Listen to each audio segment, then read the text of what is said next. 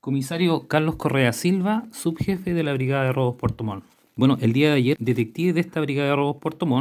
mientras se efectuaban controles y fiscalizaciones en el sector de Avenida O'Higgins de Alerce, de esta comuna, destinado a verificar el cumplimiento de las disposiciones resueltas por la autoridad sanitaria, procedieron a la fiscalización de un sujeto de 24 años sin antecedentes policiales que se encontraba a bordo de un vehículo estacionado en el lugar. Al momento de acercarse al vehículo, los detectives constataron que en la parte posterior del asiento habían varias cajas con fuegos de artificio y a su vez esta persona no portaba el salvoconducto destinado al traslado desde su trabajo a su casa o para encontrarse en ese sector. Ante esta situación, se procedió nuevamente a revisar el maletero del vehículo donde se encontraron aproximadamente 240 fuegos de artificio, entre ellos petardos de ruido, bengalas luminosas, cañas voladoras y ese tipo de, juegos pirotécnicos. Se dio cuenta el fiscal de turno, quien dispuso que personal especializado en laboratorio criminalística de esta ciudad revisara la condición de estos fuegos y una vez que se determinó que se encontraban operativos, la fiscal dispuso que la persona pasase a control de detención el día de hoy